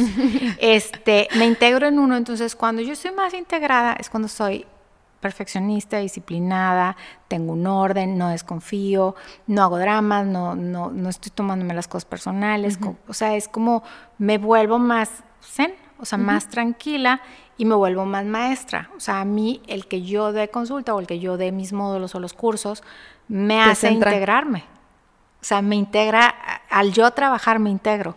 Entonces Guau. a veces en mi casa me dicen, no hay consulta, porque ando medio acelerada. Y hoy no tuviste gente, este, ya sé que tengo que agendar más gente, porque la verdad es que yo me he mantenido, antes agendaba muchísima gente al día, y, y de repente dije, tengo que parar, bajé a la mitad la consulta, y ahorita, por ejemplo, todavía la estoy tratando de reducir, porque mi falta de disciplina no me ha permitido terminar mi libro, que estoy haciendo un libro de, de enneagrama interrelacional, Wow. que, que es como un, todas dicen, es como un instructivo para conseguir pareja, sí, pero también es un instructivo para cómo te debes de llevar con, con los Con otros los demás. con los otros ocho eneatipos. O sea, al ser tú eneatipo tal, como te debes de llevar con los nueve diferentes eneatipos. Entonces, está muy padre, pero me distraigo, soy, soy cuatro, me distraigo, pienso que no me va a ir bien, pienso en todo lo que me falta, luego digo, híjole, voy a sacar un libro y nadie me conoce y nadie lo va a comprar. Pues mínimo la gente que está en mi perfil es gente que todos s- de ahí. se ha metido a los cursos, se ha ido a consulta, o, o sea, te puedo decir que al 80-90% de la gente que tengo en la página eh, la conozco. Entonces, Claro. sí, ayer que me tagueó mi, mi comadre Linda, que tiene, es es- es súper, tiene miles, de los Ajá. 10 miles, este, me siguió gente que no conocía, pero sí me Qué siguió mucha padre. gente, sí estuvo padre, está, está chistoso eso, pero cuando te sigue la gente, te ataca la Se duda. casa. Entenderán, le hallarán la onda, estar, lo, es lo que te platicaba, el estar Sí. abierta que dices, ya no tengo control de quién te pica follow, de estarán teniendo la información bien, les estará llegando el mensaje como debe ser. Eh, Ahí ya empieza mi, mi, mi Empieza la cuatro. duda. Claro, Ujú. empieza mi cuatro a dudar de mí. Y es eso, en eso se tiene que trabajar muchísimo. Y, y sobre todo, en el momento en el que empiezo yo a sentirme, ay, no, nadie, nadie, o sea, saber que De que estoy nadie está entendiendo. Ajá. Y estoy yéndome a dos, entonces mejor me retiro de ahí, pero ya de una manera consciente. O sea, Sí. son foquitos rojos que te pitan y dicen, vas, muévete. Sí, no, y me- a mí me sorprende mucho cómo algo que creo que sí, y si mis amigos me están escuchando me van a decir de que sí, confirmo, es eso que dices del 8 que son 100% emociones. Si yo me río, me carcajeo. Claro. O sea, cuando me dejo llevar por eso, me carcajeo y se me olvida la vida, o sea, me reseteo. Cuando me enojo, no, hasta parece que me va a dar gastritis. O sea, que ya es bien raro porque si alguien se identificó con este eneatipo, mediten, ayuda muchísimo. A- Muchísimo. A, mí me ayudó. Aparte, aparte muchísimo. el 5 es como un lenguaje bien natural la meditación, porque como ustedes practican la introspección y sus diálogos internos, la meditación, y luego guiada, cállate. Hay un app, no me pagan, este, súper maravilloso que se llama Insight Timer, que tiene un montón, sacas tu perfil ahí, y tiene un montón de meditaciones guiadas y son meditaciones para respirar, para ponerte en paz, para dormir, para no sé qué. Y duran, tú escoges el tiempo, un minuto, dos minutos, cinco minutos. Entonces, a mí ese app, desde el principio, cuando empecé a aprender a meditar, este, ya salió una segunda versión y salió la versión que pagas, sí vale la pena. Eh, está bruto porque encuentras, a ver, ¿qué quiero ahorita? Traigo un coraje terrible, perdón, órale algo del perdón, forgiveness, y sale, le picas. O sea, ahorita ya están incluyendo cosas en español, antes no había, pero la red está enorme y ves toda la gente que medita y ves, ves tipo los reviews de las meditaciones, la gente las sube para, para, para más gente. Y justo fíjate que me pasó algo bien curioso, que fue en el 2019, que me metí a este mundo del yoga. Que digo, ahorita le bajé, ¿verdad? Pero pues 2020 a todo el mundo nos A todo el afectó el 2020, la verdad. La primera vez en que yo fui al yoga, en la meditación, terminé llorando. Claro. Pero así de que cántaros, pero era una cosa muy extraña. Me acuerdo que me preguntó la maestra, me dijo de que, ¿cómo te sientes? Ya cuando se estaban yendo pues, todas las personas. Y le dije, me siento muy extraño. Es que siento como si me hubieran drenado, pero tengo mucho sentimiento. O sea, es como si no tuvieran ya nada en mi cuerpo. pese. Imagínate que se te fue, literal, te acabas tu vaso de agua. La botella está vacía. Pero tienes sentimiento de algo, pero al mismo tiempo te sientes como cuando te metes a nadar y estás bien cansado y te quieres quedar dormido. Eso sentí. Qué padre. Pa- Entonces, paz. Sí, literal me drenó toda mi vida. Y me dices que está muy padre y deberías como que de agradecerlo y si puedes, vete a tu casa, bañate, duérmete para que aproveches como que ese mood que traes. Qué padre.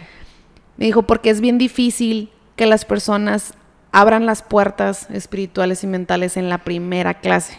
O sea, normalmente siempre se tardan un poquito más porque unos son más cerrados que otros, etcétera. Claro. Pero si tuviste esta oportunidad, dale, o sea, disfrútala y sigue meditando y sigue haciendo todo esto. Entonces a mí me llama mucho la atención con todo lo que nos has platicado, que digo, wow. Claro, eres súper 5. cinco Ahora, eso es una 5 hablando de su meditación. Tú pregúntale un 6 y te vas a morir de la risa porque el 6 en toda la hora no pudo dejar de pensar que tiene que ir al súper, que tiene que hacer no sé qué, que no sé qué, que la oficina, que el pago, que el no sé Que qué. son los que dicen, no, güey, el yoga no es para mí. No, o sea, pon tu mente en blanco. Hay, hay un meme que, que subí hace varias semanas, no sé si hace un mes, un poquito más, de un carrito que da vueltas que dice el 6 en meditación. O sea, pon tu mente en blanco y el carrito está como loco En dando vueltas. sí. Así están. Y me da risa porque todos los seis es ja, ja, ja, ja, ja. O sea, sí, claro, sí soy. O sea, se ven Se super identifican. es que ellos piensan y piensan como, como su, su visión, cerebralmente hablando, su pensamiento, su línea de pensamiento va hacia qué es lo peor que me puede pasar. Entonces tienen plan B, plan C, plan D. Entonces imagínate, le dicen, pon la mente en blanco. El 6 pues se va a reír. O sea, tú a un 6 dile pon la mente en blanco y se va a reír. Va a ser de Si- que no. Si no es una meditación guiada, es poco probable que la sigas. O sea, pon tu mente en blanco. ¿Cómo? O sea, voy a decir que sí y voy a empezar a respirar y voy a empezar a pensar. Fulano, perengano, la oficina, el trabajo, el no sé qué. O sea, Tengo que no- ir acá, tengo que ir sí, acá, que ir claro. acá. Es más, me levanto antes y me voy si soy seis. El 4 sí le funciona eso. eh, sí tiene esa capacidad de introspección muy fuerte. El 2 es posible que quede un poquito resentido. El 1 sí alcanza a estar zen. Sí, porque como que es algo que le va a ayudar a estar en paz y todo. Qué y él padre. busca eso, esa perfección de, de sentirse bien. Sí, pero encuéntrale un momento para que lo haga. O sea, el uno, ¿en qué momento me voy a pedirte que puedas poner tu mente en blanco? Se te van a reír porque van a decir en qué momento del día. El 9, pues ellos solo se toman su nap. Sí. O sea, ellos no necesitan meditar, se duermen, bye, se acabó, se bloquearon. Sé Sí. que, es más, la meditación que pongo en la segunda sesión, los nueve se duermen. O sea, están oyendo y como de repente te dicen, piensa en alguien que es- este, te excluyó, te hizo sentir mal. Se estresan y se quedan dormidos, Erika, pero se quedan dormidos. O sea, yo veo un- y se hacen hacia atrás y yo ya los veo venir, o sea, los estoy Wow. viendo y se me van a dormir, se duermen. No pasa nada, la meditación se queda en otro nivel y les terminan de escuchar. Pero a mí sí me da mucha risa. Cómo tienen comportamientos durante la meditación. marcados. Bien marcados, súper específicos. fíjate- el 3 quiere tomar notas. El los tres siempre me dicen, ¿puedo tomar notas? No sé qué, puedo, Ay, puedo?" porque ellos quieren tener datos. El 7 también puede tomar notas, como que le da miedo no ponerse, no poderse bloquear. Pero al 7, como le empiezas a contar un cuento, porque es una meditación guiada, sí le gusta, sí la termina. Nice. Pero cada quien tiene, o sea, al tú entender la naturaleza de cada eneatipo, por eso es tan importante que yo les digo tener la información básica. Porque al tú tenerlo, se relaciona con todo. Entonces vas a entenderle bien padre a la gente y te vas a entender bien padre tú. Y esto, ¿sabes qué? Se conecta bastante con mi tema pasado de comunicación efectiva y Claro. asertiva. Has dicho tantas cosas. Literal, haz de cuenta que estamos grabando el episodio pasado. O sea, que dices tú, wow. O sea, si entendemos al otro, es que todo se remonta a lo mismo. O sea, Claro. es el mismo principio. O sea, tenemos que entendernos a nosotros mismos para poder entender a los demás. Siempre. Si no, nunca va a pasar. Pero me da mucha risa que hablas de los nueve que se duermen. Y yo, yo identifico a mi mamá en ese, en ese eneatipo. Ella le prende la tele y se duerme. O sea, literal es de que... Y eso siempre ha sido. O sea, desde que yo tengo memoria, mi mamá está viendo la tele Y se duerme. y se duerme. Es como su momento relax. Es de que, ah, yo no tengo nada que hacer. Se- eh, a ese proceso de los nueve se le llama narcotización. Y cuando digo, su mecanismo de defensa es la narcotización, todos los nueve. Yo no me meto nada. A ver, espérate, no se trata de eso, se trata de bloquearte de la realidad. Entonces, la, la actividad número uno de todos los nueve es dormir. O sea, quiero una nap, con permiso, bye. Sí. Y este, y, y- y de qué otras maneras puede surgir también esta compensación o esta narcotización comiendo, leyendo, eh, oyendo música. O sea, cosas que te bloqueen de la realidad, que te hagan no pensar en las cosas, todo eso lo hace un 9. Normalmente es dormir, o sea, dormir como number one. Es la primera que escogen. Total. Y como para todos los que nos están escuchando, no sé si quieras compartir dónde te pueden encontrar, o sea, más que nada de que, por ejemplo, las consultas, o sea, va a haber Claro. personas que, este, no sé si varía dependiendo de la persona No, o todo es, igual. son el proceso, o sea, e- el eneagrama es muy amable, es, es- es información, ¿sabes? O sea, yo no, yo no, a mí yo agradecidísima de poderlos acompañar en este proceso de cambio, pero yo no puedo hacer cambiar a nadie, yo no puedo arreglar a nadie. O sea, tú vas con la, con la cosa de que tú vas a hacer la chamba, yo, yo soy tu, tu GPS o tu guía, o sea, Sí, o sea, tú vas a darle el mapa de que, Claro, mira, aquí es- está. Es, un GPS y, y tú puedes venir una vez a la semana conmigo y nos vamos moviendo, ¿sabes? Y voy contigo. Y a lo mejor nos regresamos al punto número uno, o sea, como la ranita que va avanzando se regresa. Claro. A lo mejor nos regresamos al punto cero porque volviste a hablar con el tóxico, porque te volviste a pelear con tu mamá, porque renunciaste al trabajo y aventaste todo a la es que siento que está increíble. O sea, ahorita que nos platicas todo esto, estaría increíble. Yo siempre recomiendo en, todo, en casi todos mis episodios ir a terapia. Es de que Oigan, la de siempre, ya se la saben. Esa es Vayan a canasta terapia. básica. Ajá, de que vayan a terapia, vayan a terapia. Ya yo creo que hasta les caigo gorda de tanto decirlo. Pero ahorita con todo lo que nos platicas es, ok, o sea, sí, vayan a terapia porque tienen que ir a terapia.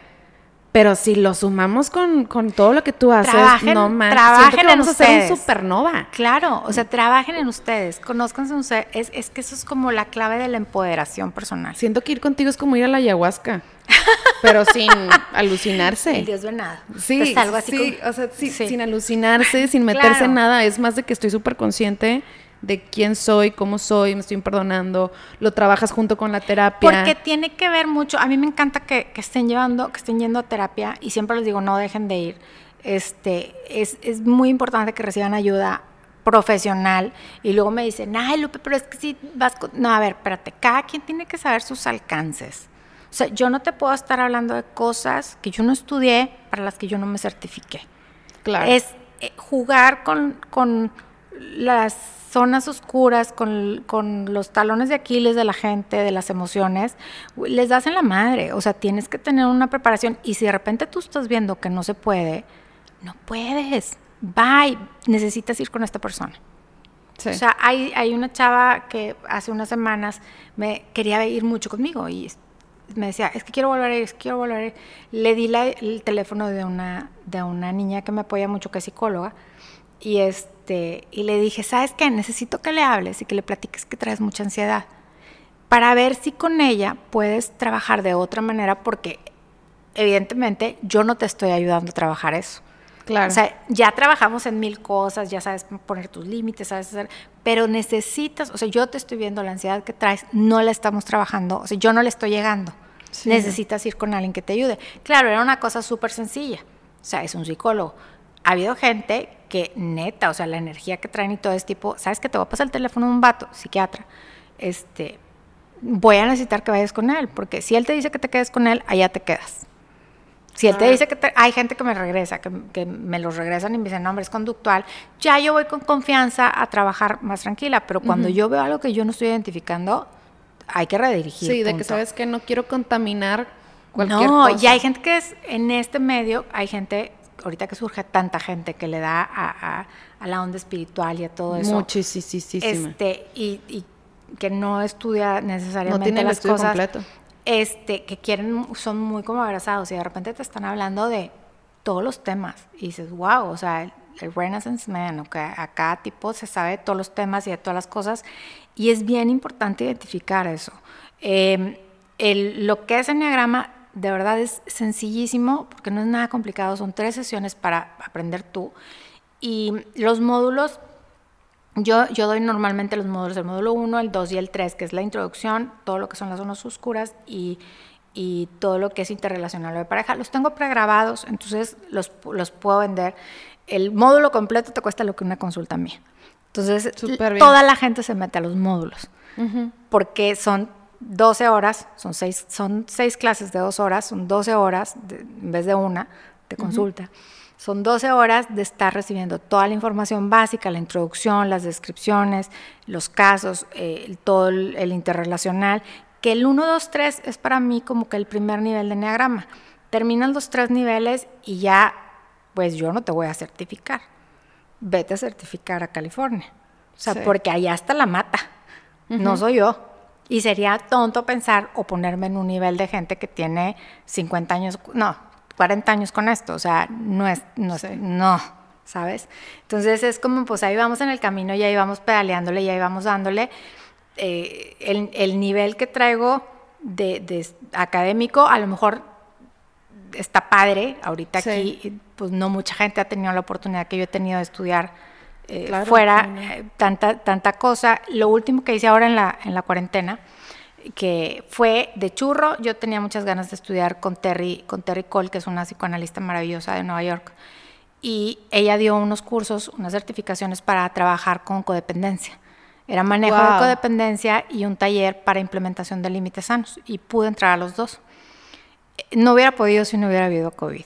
O sea, porque no me hubiera Sí. podido ir para estudiar las ocho semanas o las 12 semanas de uno y las ocho semanas del otro. Hasta eso, o sea, se te puso se solito. acomodó, o Sí. sea, era online, era como que no manches que va a dar esta señora estos, estos cursos online. Entonces, pues estudié yo maravillada, ¿no? Trabajando en mí y, y- y en el taller de límites brutal que dio. Y, este, y sigo estudiando, pero ha estado muy padre la experiencia. Las tres sesiones es lo más clarificador para ti en tu trabajo personal. Los módulos es lo más clarificador para trabajar sobre la información general de todo el, el enneagrama. Me encuentran en mi página de Instagram pública, este, arroba lupe-naredo.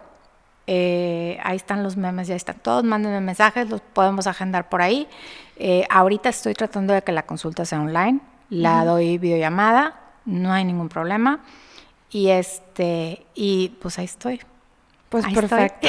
La verdad es que estuvo súper padre y ahorita que me cuentas como que todo el trasfondo de este del enneagrama, ahora escucharlo de, de, de ti ya que ya estás preparada, ya estás estudiada en toda esta, esta rama maravillosa. No, o sea, me ha- haz de cuenta que me expandiste Qué todo el panorama. O sea, sí fue como que, wow. Qué padre, no, no, no. Qué Vas- increíble. Vas, a ver, te voy a pasar los links para, para los módulos, porque es algo que te va a servir un chorro para tus entrevistas, porque el- Sí. el, identificar el enatipo de la otra persona te ayuda mucho para conectar y te ayuda mucho para saber de qué manera se abre más la gente, te puede ayudar a platicar más, porque lo que tú haces, pues también tiene que ver con desarrollo humano, la información que tú estás compartiendo con, con todos tus, tus Y está- podcasteros, escuchadores. Este, No, y está cañón. O sea, ahorita que dices lo de que eso es muy, eso es muy importante. eh, que dices de que es que yo no me voy a poner a certificarte porque la verdad es que no sé, o los que ahorita están como que muy envueltos en todo. Es, o sea, entiendo perfecto como, como que ese punto de vista que tú tienes de no, yo no voy a decirte que yo soy la experta porque los que son No, hombre, personas allá. falta. Y me pasó justo hace como un mes, me pasó porque yo me empecé a meter mucho en el mundo de la astrología. Ujú. Y en general, o sea, más que me metí a ese mundo más que nada porque quería desmitificar. O sea, porque siempre fue como que brujas. Quiero Claro. leer como que de dónde viene, o sea, a ver si realmente mi miedo es real o tiene Claro. como que fundamento de que la- es pura imaginación de ser humano. Y sí, básicamente es pura mitología, o sea, realmente nunca han existido brujas, brujas como todo el mundo las conoce, no. Este, de donde nacieron las brujas es por un eh, por una diosa de la mitología griega, o sea, X. Este, a lo que voy es de que, pues empecé a ver todo lo de la herbolaria, los cristales, las cartas, etc, etc, etc. Y justo un chavo que di con él por uno de los influencers, por un tal Fredo, que este probablemente los que me estén escuchando y ubiquen a un tal Fredo van a ubicar a esta persona, es León Riodi, creo que es. Eh, él te lee como que tus vidas pasadas, como que todo lo que traes, Ajá. ¿no? Y me habló de tantas cosas que fue que es imposible que tuvieras, o sea, tuvieras el conocimiento de todo lo que me acabas de decir. Claro. O sea, de mi vida. O sea, porque no hay un lugar publicado. Hay gente que tiene el don. Está cañón y me da mucha gracia saber de que me dijo, es que tú tienes un chorro de magia. Me dijo, o sea, fuiste Atlante, fuiste griega y cuando fuiste griega estudiaste los cielos, viste no sé qué. O sea, me dijo un chorro de cosas que fue de que, ah, mira, qué curioso. O sea, de que a lo mejor y por eso se me da a leer tanto Claro. o, o lo que sea, ¿no? Entonces, justo me dijo un amigo, volviendo al punto porque me desvió un poquito, me dice un amigo, oye, porque yo le leí las cartas, pero leer las cartas es todo un... O sea, tienes que estudiar, pues. Entonces, pues yo estoy en el nivel 2 de kinder, plastilina 1, plastilina 2. Y yo se las leo, pero a la casualidad que al parecer sí la tiene. Y él estaba en shock de que no manches, si me hubieras cobrado mil pesos te los hubiera pagado, está cañón lo que me acabas de decir, me acaba de pasar justo hace una hora me dijeron esto, tú me lo acabas de decir ahorita, o sea, así de que en shock, ¿no? Y me manda después, un día después me dice de que, oye, le dije a una amiga, ¿cuánto cobras? y yo de que no, no cobro, güey. Le dije, si quieres lo haga gratis, o sea, realmente no puedo cobrar porque no soy profesional, o sea, literal es lo que yo siento, como yo lo interpreto con el conocimiento que tengo. pero todavía me falta muchísimo porque también es, si este número está con este número, está con este Claro, símbolo son- acá arriba son- y acá pero, abajo, no pero sé. eventualmente te vas a soltar a, a- a creer más en la percepción que tienes que en lo que estás sobre racionalizando de lo que ves, de las combinaciones. Eventualmente cuando te sueltas y te abras, el mensaje empieza a llegar de otra manera distinta. Sí, sí, sí. Y te digo, te entiendo perfecto esa parte de que, o sea, yo te puedo decir qué onda, pero no te voy a decir que soy la profesional en esto. O sea, sí de estudio y todo y esto, y, te ayudo y te digo. Y, probablemente hay gente que diga, oye, que, que me toca, y dice, oye, pues el nivel de estudios que traes, pues está complicado, ¿no? O Sí. sea, yo, yo estudié, mi primera certificación la hice con gente que es súper reconocida, pero que se quedó en esa certificación y que ellos ya hicieron libros y ya hicieron cosas, pero se quedaron nada más con esa, no le siguieron estudiando. Y una de ellas que es, es- tiene, tiene, tiene, tiene mucho prestigio en el, en el medio, pero ella ya se dedicó a imagen y otras cosas.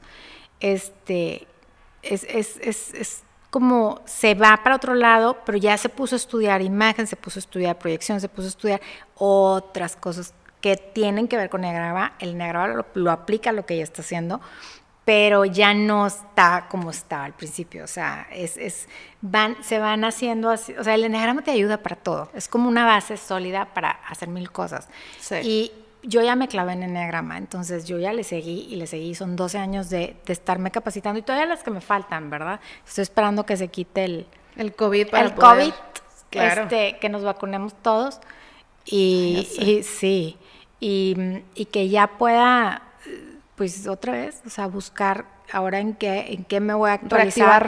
Eh, lo padre este año es que tomé con, con Terry estos, estos dos cursos hermosísimos, larguísimos, y, este, y que me ayudó un chorro como para otra vez enriquecer lo que estoy haciendo, porque ahora ya tengo mayor conocimiento sobre el manejo de codependencia que todos tenemos.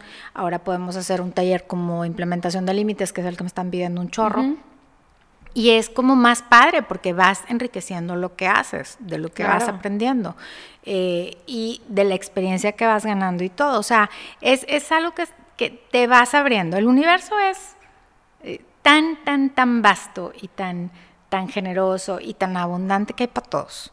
Sí. Entonces, el, el querer abarcar mucho y el querer aborazar y el que nada más yo tengo la información Sí, es, no. es tonto. O sea, yo les digo, ahorita que están estudiando, tengo tres niñas que van a, que ellas están buscando certificarse. Entonces, ya están esperando que venga el, el nivel 2, del, tres módulos del nivel 2 y hay tres módulos del nivel 3. El nivel 2 es el sistémico de grupos. Le van a seguir, este, yo ya me comprometí a dárselos y, y ellas quieren certificarse. Y a mí, yo feliz. Claro. O sea, yo feliz, he tenido maestros tan generosos en mi vida. Me ha tocado la suerte de tener maestros tan maravillosos que me dicen, no, tú dale más. Y por ejemplo, me topo algunos y me dicen, es que ya, ya tienes dos más que yo, eh, dos certificaciones más y aparte ya estudiaste esto. Y- Pero para mí siguen siendo como Es esos tótems, wow, ellos eh, de conocimiento y, y sobre todo de generosidad, de decir, no manches, o sea, dale, impúlsate. Entonces, como ese es el ejemplo de aprendizaje que he tenido siempre, eso es lo que, o sea, dale, y quieres que estudiar, replicas. dale. Entre más gente tenga información y acceso a Enneagrama, eh, la sociedad va a estar mejor, porque es una herramienta para encender la empatía. Sí, totalmente. Eh, no, mira, si le seguimos, ahorita te empiezo a sacar que el tantra y que el car... No, no. Eso, Los eso es ese es otro es capítulo. otro capítulo, exactamente. este, ya para finalizar, ¿cuál sería el mensaje que te gustaría darle? O sea, que se queden como que con esta frasecita a los que nos están escuchando. Bueno, eh, voy a hablar de mí, como buena cuatro, de mi experiencia personal. Eh, a mí el enneagrama me salvó la vida, a ese nivel. Y, y hoy vivo de él. Entonces, para mí, el, el poder, el poder traspasar lo que a mí me ayudó en su momento a, permanecer en este plano, a estar en equilibrio, a lograr esta plenitud que tengo el día de hoy y esta paz que tengo el día de hoy, eh, es, como, es como la clave, ¿no? O sea, el ver que llega alguien a consulta y que después de, de estar trabajando en ellos ya cambiaron su, su foco, se quieren. eh, me encanta, todo el mundo dice que, que las caso, pero no es cierto. Quiero que sufran, no, no es cierto. Todo el mundo dice, me gusta que tengan sus negocios, me gusta que tengan sus parejas, me gusta que tengan, eh, que se realicen como, se, como quieran realizarse. Entonces, yo creo que mi satisfacción más grande, lejos de eh, cualquier eh, tipo de reconocimiento, es el cariño que, que tengo de regreso de toda la gente que va. Porque neta, sí, mis locas están hermosas, adoradas y son, son una tribu bien brava que, que yo me impresiono porque meten, met- se- se- meten cuerpo por mí, o sea, están cañonas, las amo con locura. Y sí, yo creo que es eso, o sea, el enneagrama me salvó a mí la vida y, y hoy vivo de él y quiero compartir con todo el mundo lo que, lo que me hizo tanto bien a mí. Claro. Pues perfecto. Muchísimas gracias. Gracias a ti. Muchísimas gracias por haber estado aquí. Me encantó tenerte aquí como, como invitada. Ojalá y algún momento lo volvamos a repetir. Este, maravillada con toda la información que nos compartiste. La, repito, la pueden encontrar en Instagram como Lupe-Naredo. Ajá. Eh, ahí tiene toda la información que nos, que nos contó, tiene memes, tiene videos, tiene de todo. La pueden contactar ahí mismo Claro. si están interesados en alguna sesión o más información al respecto, costos, todo, etcétera. Ahí lo pueden encontrar. Y pues nada, esto fue Discrepo el podcast, el podcast entre amigos.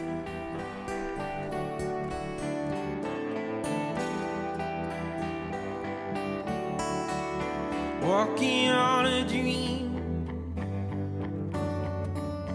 How can I explain? Talking to myself. Will I see again? We are always running for the thrill of it, thrill of it. Always pushing up the hill, searching for the thrill of it. On and on and on we are, calling out and out again. Never looking down, I'm just seeing all of what's in front of me.